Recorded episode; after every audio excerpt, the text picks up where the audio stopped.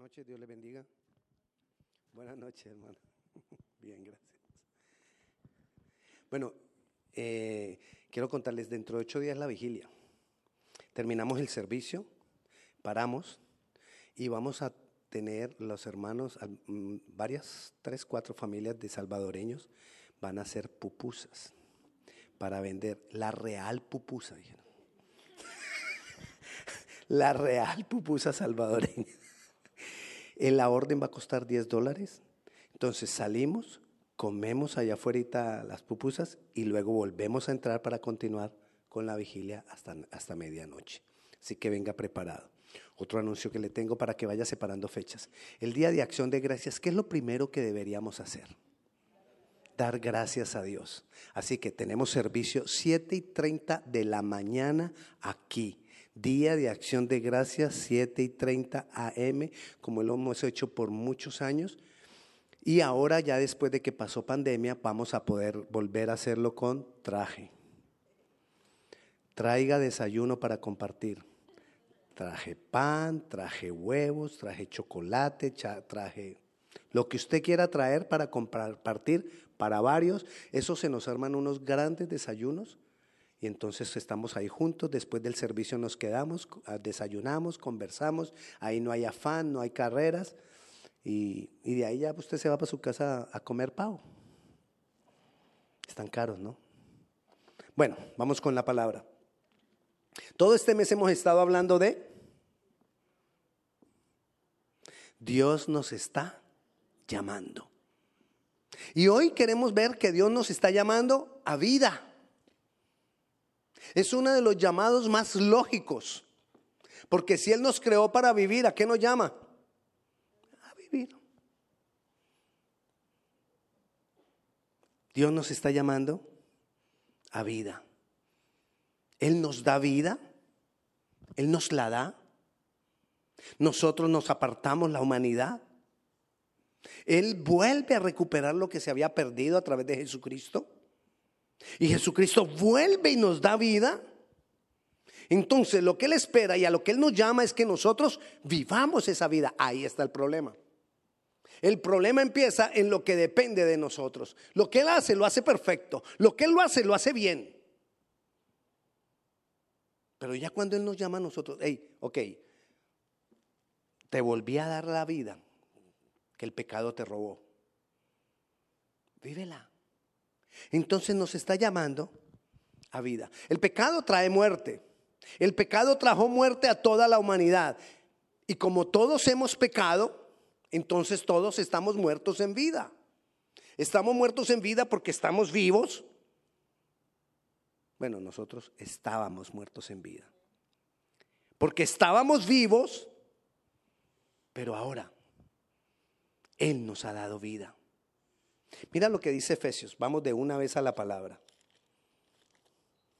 A mí lo que me gusta de esto es que podemos leer la palabra, mirar en la palabra, porque recuerde lo que hablábamos la semana pasada. La única manera en que yo puedo conocer a, a Dios es a través de la palabra. Espero que haya encontrado la cuchara Y dice, y Él os dio vida, Efesios 2.1, a vosotros, cuando estabais muertos en vuestros delitos y pecados. Entonces, ¿cómo estábamos nosotros? Muertos. ¿Y qué vino a hacer Él? Nos dio vida. ¿Qué es que entonces Él me llama vida? El pecado oprime. El pecado ata. Y Él nos está llamando a que nos sacudamos y podamos vivir esa vida que Él compró para nosotros. Que tomemos la decisión de vivir esa vida. Una vida donde el pecado no me domine. El pecado trae separación con Dios. El pecado nos separa de Dios. Porque eso quiere decir la palabra muerte, separación. Entonces el pecado nos separa de Dios, trae muerte. Al Jesús pagar por nuestros pecados, quita el efecto del pecado. Entonces yo ya no estoy separado en muerte. Ahora yo puedo venir a Él. No es que automáticamente ya quedo en Él, no. Yo puedo venir a Él y es mi responsabilidad. ¿Qué? ¿Cuál es mi responsabilidad? ¿Ah? Venir a Él. El pecado trae separación. Jesús paga por mi pecado, o sea que quita eso, el efecto del pecado. Ahora yo puedo venir a Él. ¿Qué tengo que hacer? Venir a Él. Me dan ganas de darte. Mm. El Señor te está esperando. El Señor me está esperando.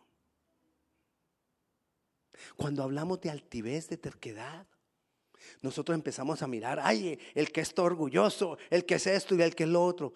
Pero ¿qué pasa con el que pudiendo venir a Él, no viene? ¿En dónde lo ponemos? ¿En qué cajita lo ponemos? En la misma.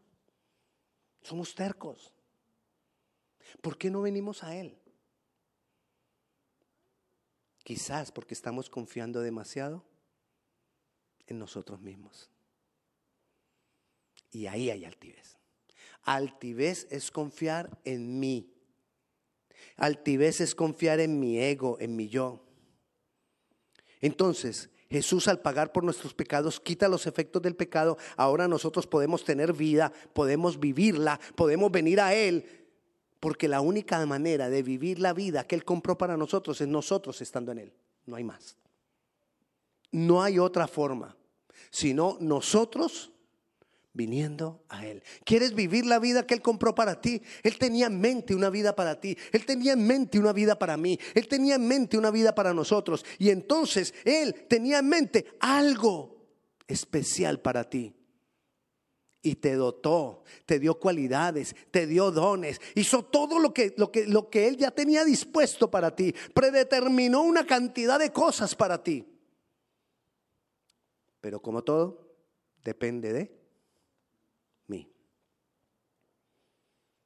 Y pasan las semanas y pasan los días y yo no tomo la decisión correcta. Es más, cuando yo no vivo la vida que Él compró para mí, lo estoy ignorando. Estoy ignorando la obra que Él hizo. Una obra bien cara, bien costosa. Porque eso que Él hizo fue algo bien, bien costoso. ¿Y qué hizo con eso? Nos lo entrega, nos lo da. Y ahí está. Víctor, ahí está. ¿Qué tiene que hacer Víctor? Correr y venir y decirle, Señor, la tomo. Empiezo a vivir esa vida. No necesitamos a Jesús solamente como el maestro, no necesitamos a Jesús como el guía, no necesitamos a Jesús como la revelación de la palabra, necesitamos a Jesús con la vida que Él nos quiere dar. Necesito esa vida. Porque si no, siendo cristiano, siendo hijo de Dios, estoy viviendo muerto en vida. ¿Y para qué pagó entonces Él? ¿De qué sirvió el pago que Él hizo? Fue costoso. Entonces nosotros necesitamos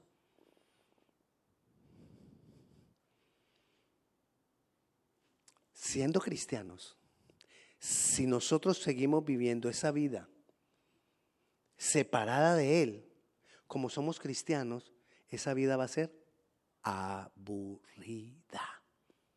Porque la vida cristiana vivida en la carne es aburrida. Y entonces la gente viene y te dice, tú eres cristiano. Ay, no, qué aburrido. Todo es malo. Y uno se queda pensando a veces, ay, Quiere decir que estoy viviendo la vida, no estoy viviendo la vida que Dios quiere. Porque la vida que Dios quiere es una vida de gozo, de alegría, donde yo me puedo gozar, donde si yo evito algo, ay, pude, lo evité y me da alegría.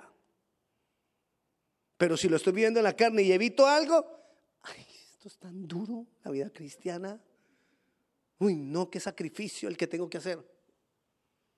Porque no estamos viviendo la vida que Él tiene para nosotros.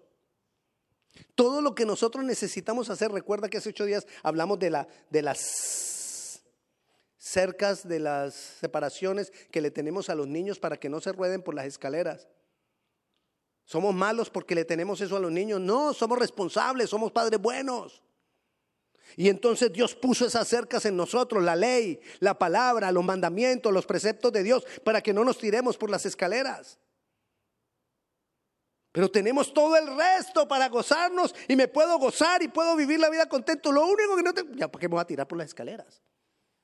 ¿Para qué me voy a saltar la cerca? El problema es que vivimos mirando la cerca. Ay, si yo pudiera. Si yo me la pudiera saltar. ¿Será que, pastor, será que Dios se enoja si me la saltó una vecesita?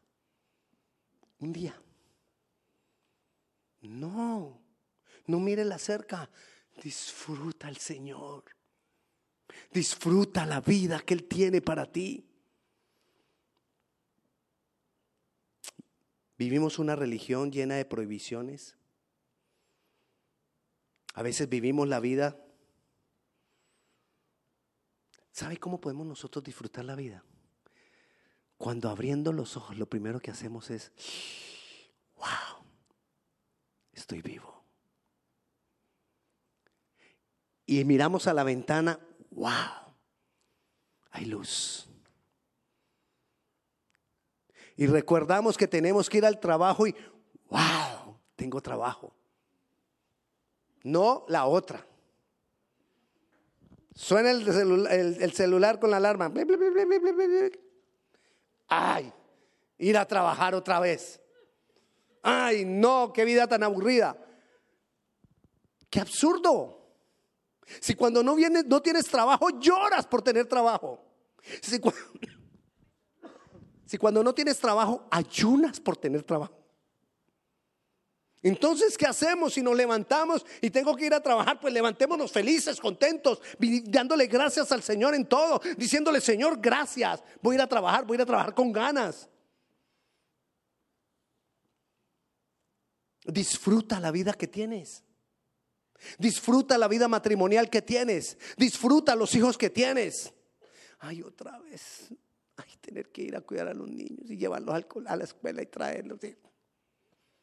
No, disfruta lo que Dios te ha dado.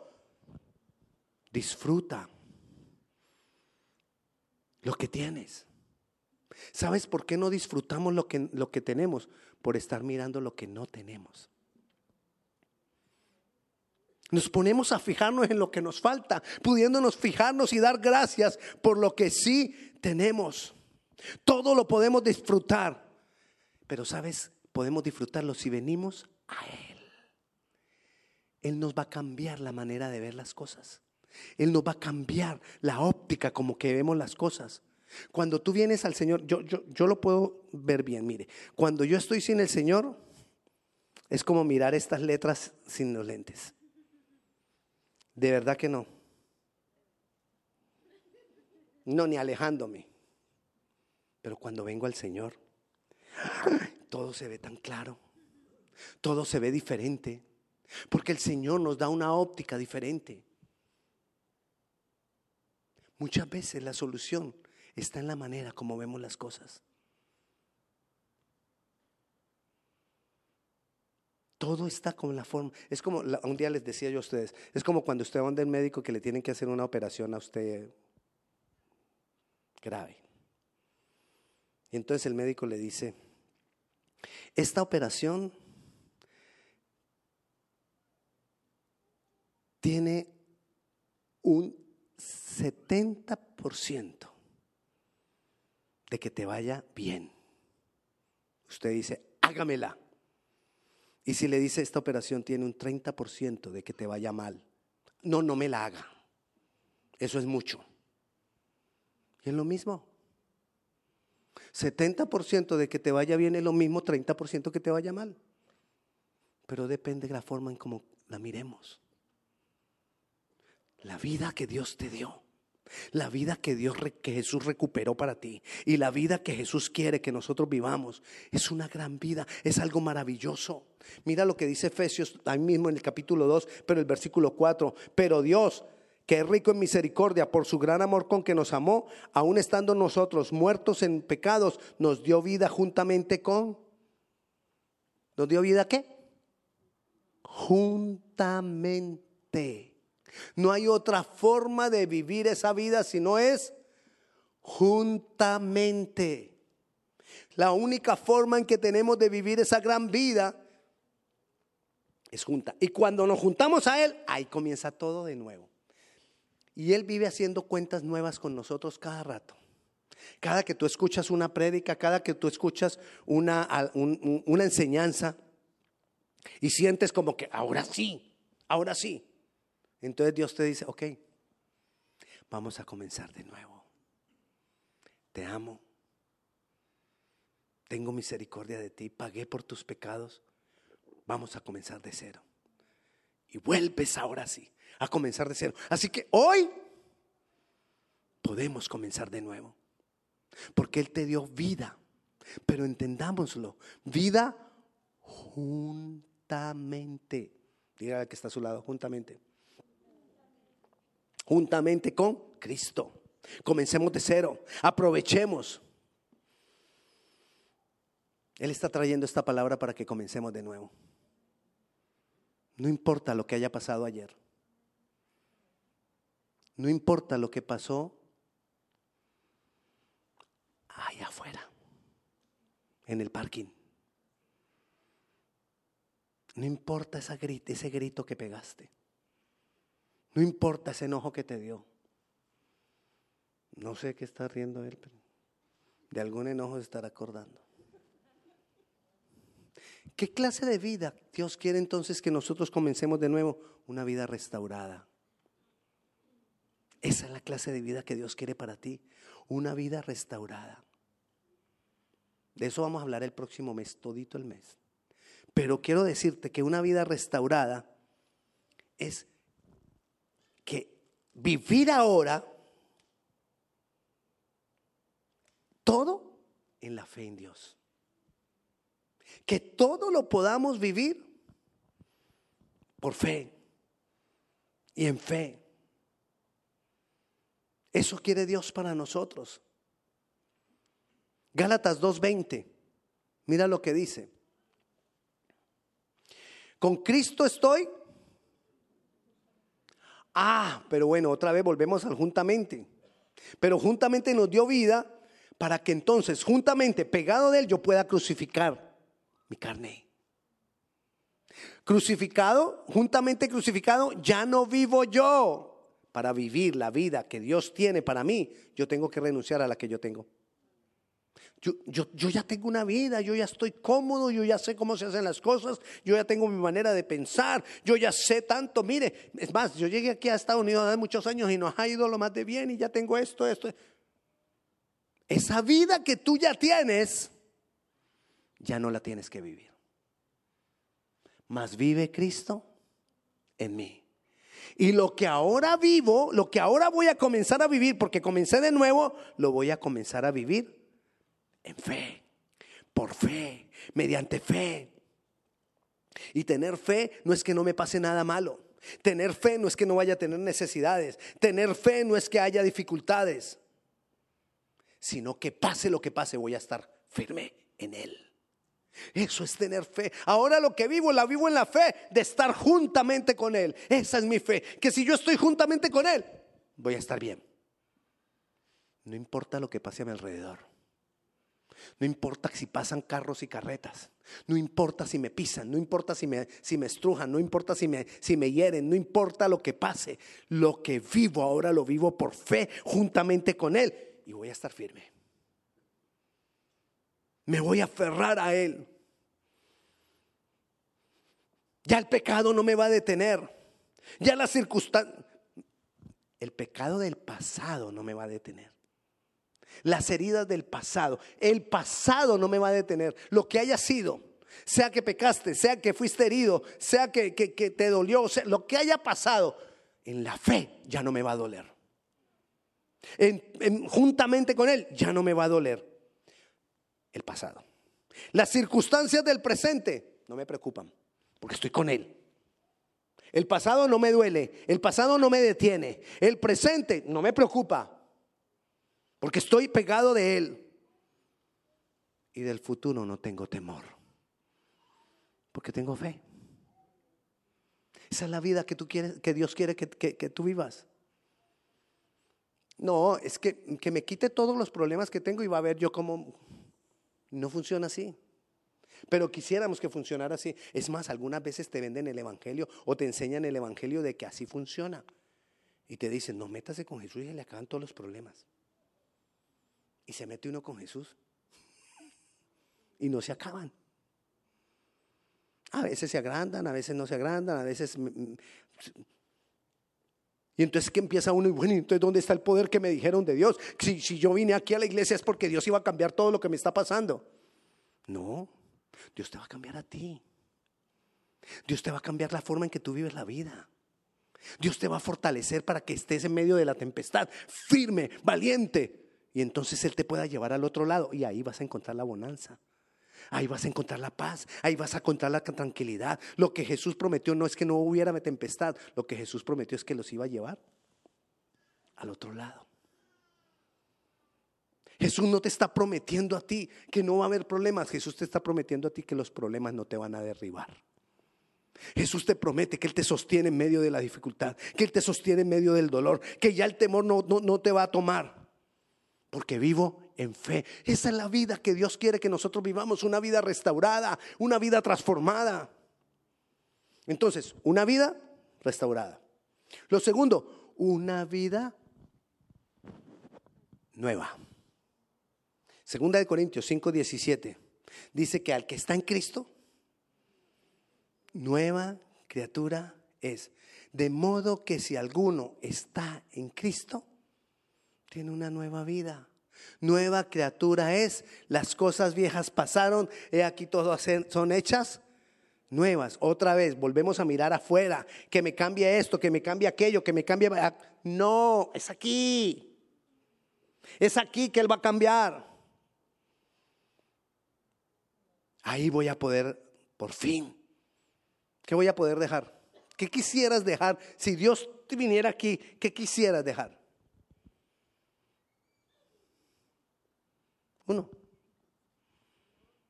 ¿Qué? El dolor, el dolor del corazón. Ok, ¿qué más quisieras dejar? El temor, la gritería. Ah, hermana, ahí vamos abriendo el corazón ve, con que uno nos anime, vamos abriendo los demás. La ira, la desobediencia, el miedo, ¿qué dijo? La enfermedad, principalmente la enfermedad del alma y del corazón. Sí, a veces el rencor nos tiene enfermos. A veces la amargura, a veces no, la amargura regularmente nos tiene enfermos. Una vida nueva. ¿Sabes qué trae una vida nueva? Nuevos hábitos. ¿Qué hábito quisieras tener? Ok, eres excelente leyendo la Biblia todos los días. Eres excelente meditando en ella todos los días. Eres una persona de oración más que Daniel, tres, cuatro veces, cinco veces al, día. Pues como no quieres tener ningún hábito, entonces supongo que es que todo está bien. ¿Qué hábitos quisieras tener que no tienes? Señor, leer, orar, ayunar, hacer dieta. Ese no. Una vida nueva, nuevos hábitos, nueva manera de hacer las cosas. ¿Me prestas la botellita, hermana? Bueno, hermano.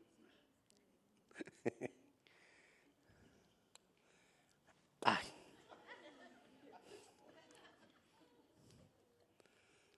Ay. Si lo dejo caer diez veces, ¿qué pasa? Diez veces cae. Porque hay una ley.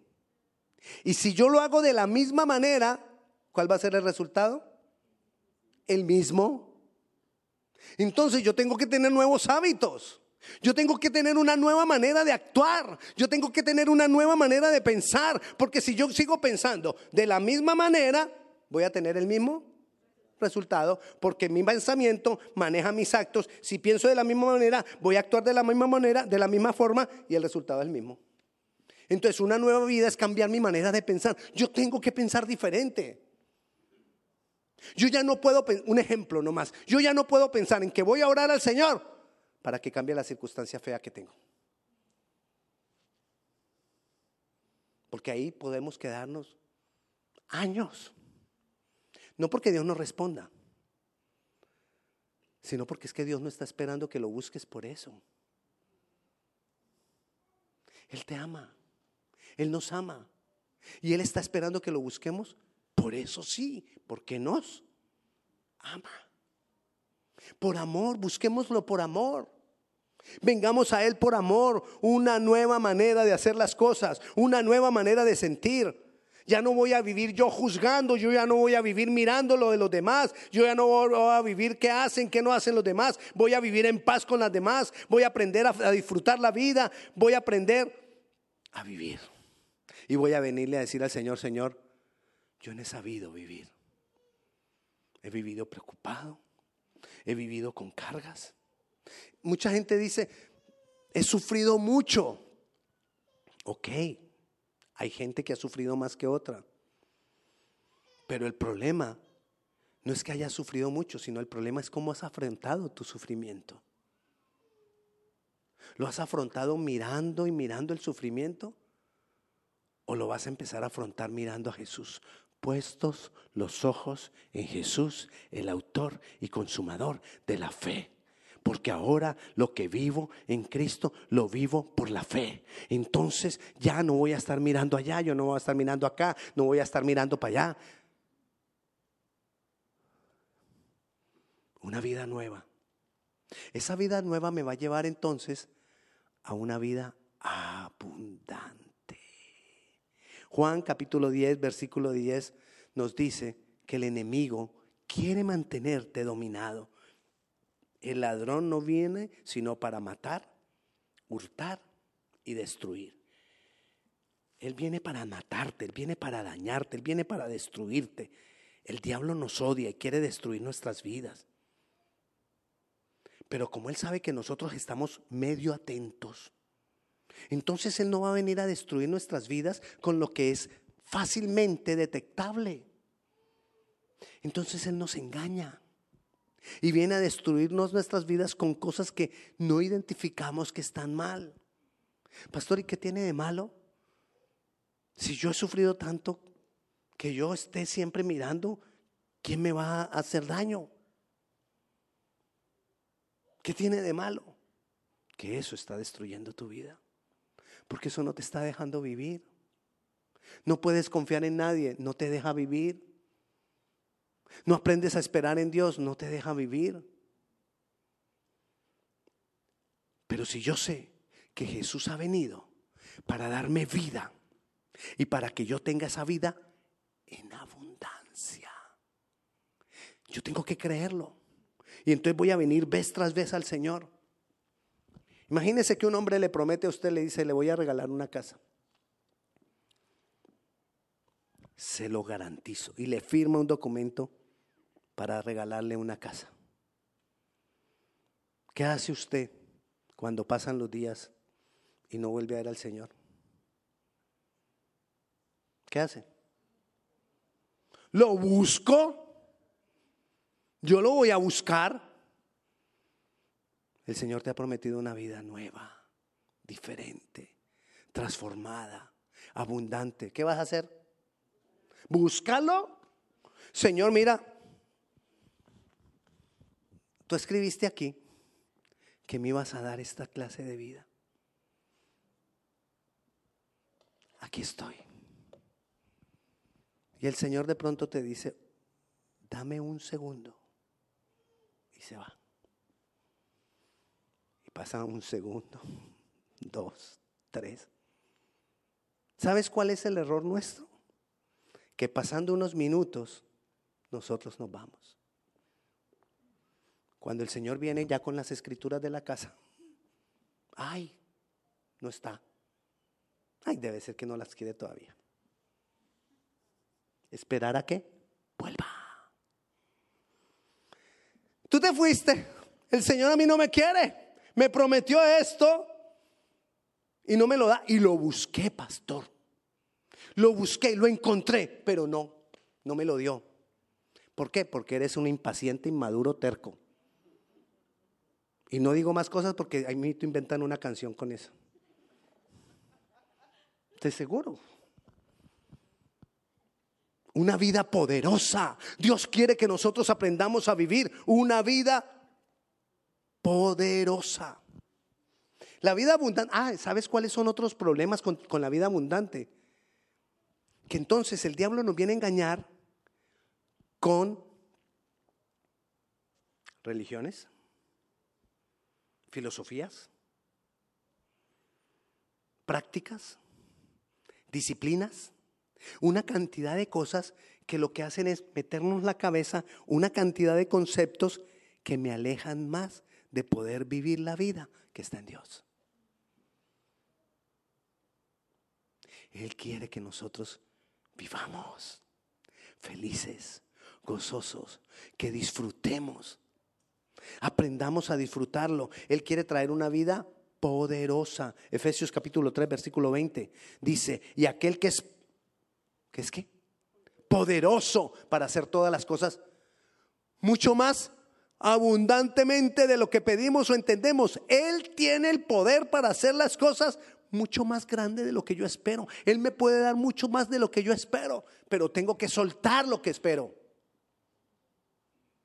Entiéndelo. Si tú agarras lo que esperas, no lo recibes, porque tienes, no es que tienes que agarrar lo que esperas, tú tienes que agarrarlo es a Él, al Señor. Y entonces agarramos lo que espero. Es más, medimos las respuestas de Dios a nuestras vidas, si las cosas han cambiado o no. Ay, esto cambió es porque, ay, Dios me hace a mí. una usted viera milagros que me hace Dios. ¿Y si no te hubiera hecho el milagro?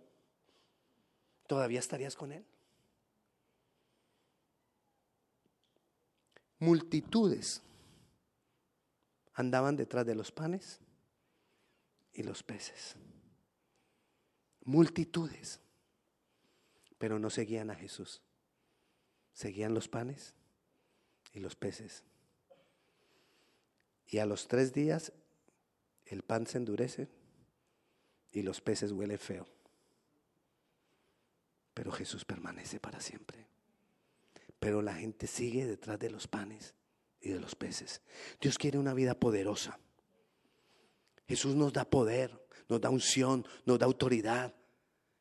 Porque Él está en nosotros y cuando yo me pego a Él, entonces Él en mí empieza a fluir ese poder, esa unción, esa autoridad. Empieza a fluir el Espíritu Santo, que es poder en nosotros. ¿Alguna pregunta? Yo tengo una. Pastor, ¿y cómo me aferro a Él? Mira lo que nos dice Juan 6:57. Como me envió el Padre viviente y yo vivo por el Padre, así mismo el que me come, él también vivirá. ¿Quién es el que va a vivir? ¿Quién? El que lo come. Ah, vea un nuevo término. Hay que comer de Jesús. Porque ese es el que va a vivir. Unos son los que por los cuales Jesús murió y a los cuales nos da vida. Uno es a los cuales él nos da vida. ¿A quiénes nos da vida? A todos. Pero ¿quiénes la viven? ¿Quién la vive? El que come de él. ¿Alguno de ustedes recuerda cuál fue el primer mandamiento que Dios le dio a Adán y Eva? ¿Cuál? Coman, les dijo. Mire, en Génesis, así rapidito. Creo que ese no se los di a ellos allá. Génesis capítulo 2.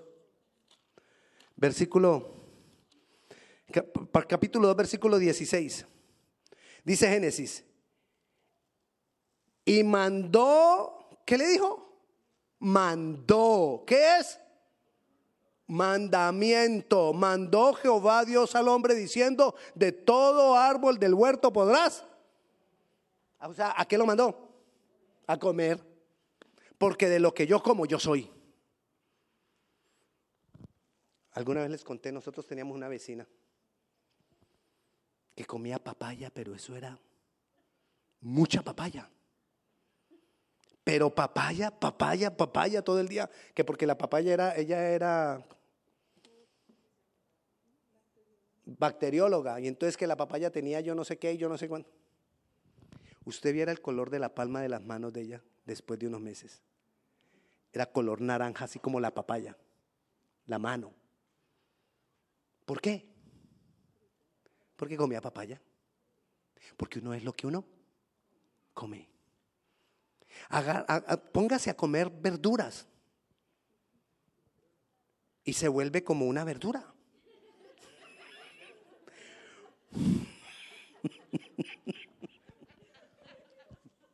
Pues así se vuelve verdecito, ¿no? Coma solo carne. y verdad cómo se vuelve.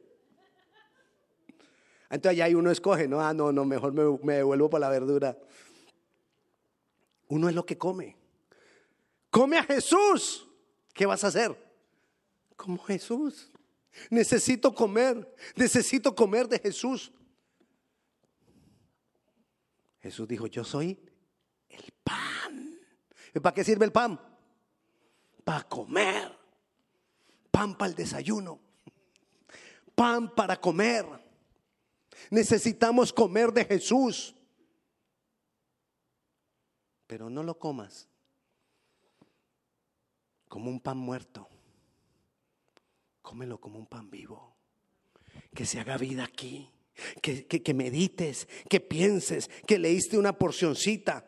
Hermano, yo le digo a la gente, no lea mucho de la Biblia, pero lo poco que lee, medítelo, medítelo, medítelo, medítelo. Si puede, memorícelo. Lo que más pueda memorizar, porque cuando usted empieza a memorizar, a tratar, a recordar, ay, yo no había entendido esto de este pasaje. Y lo sigues pensando, ve, ahora entiendo. Y se va haciendo vida. Y tu vida empieza a ser transformada. Y empiezas a cambiar tu manera de pensar. Y empiezas a cambiar tu manera de ver la vida. Y empiezas a, cambiar tu manera de hablar. Y empiezas a cambiar tu manera de actuar. Y cuando menos pensaste, te dice tu esposo, amor, ¿cómo has dejado de gritar? Mira, ya no me discutes tanto porque dejé los zapatos afuera. no mentira, porque los dejé adentro. Necesitamos comer de Jesús. La vida que Él compró para nosotros es fabulosa. Es algo hermoso. Usted no ha visto que hay veces que usted compra ropa costosa y le dura. ¿Por qué? Porque es de mejor calidad. Y la vida que Él te compró es costosísima. Él pagó un precio altísimo. Y eso te garantiza que es de mejor calidad. Vívela. Pero no hay otra forma, sino juntamente con Él. Come de Jesús. Dejemos de comer del, árbol que no es. Porque Él les dio un mandato y les dijo, coman. Ay, pero de ese, del conocimiento, no comas. Del raciocinio, no comas De alimentar el yo, no comas. De alimentar la carne, no comas. Alimenta el espíritu. Come. Come del árbol de la vida. La Biblia no registra en ningún momento que Adán y Eva hayan comido del árbol de la vida pero sí registra que comieron del árbol del conocimiento del bien y del mal.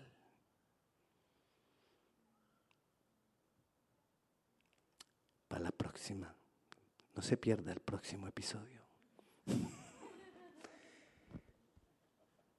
Vamos a orar, hermano.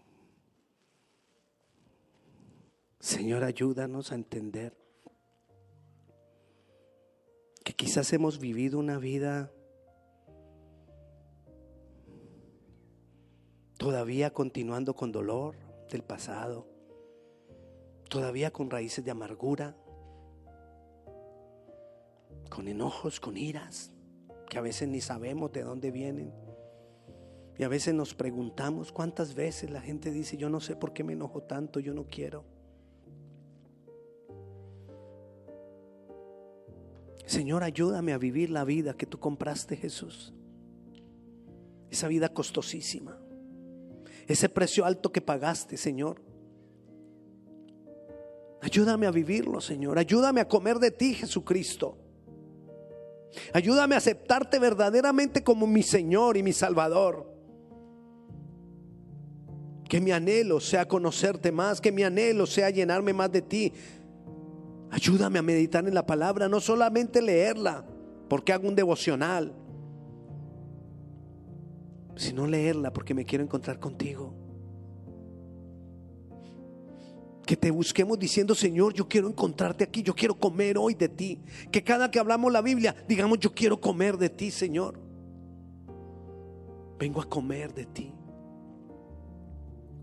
Señor, yo te doy gloria, yo te doy honra, yo te doy gracias y hoy decido vivir esa vida en ti.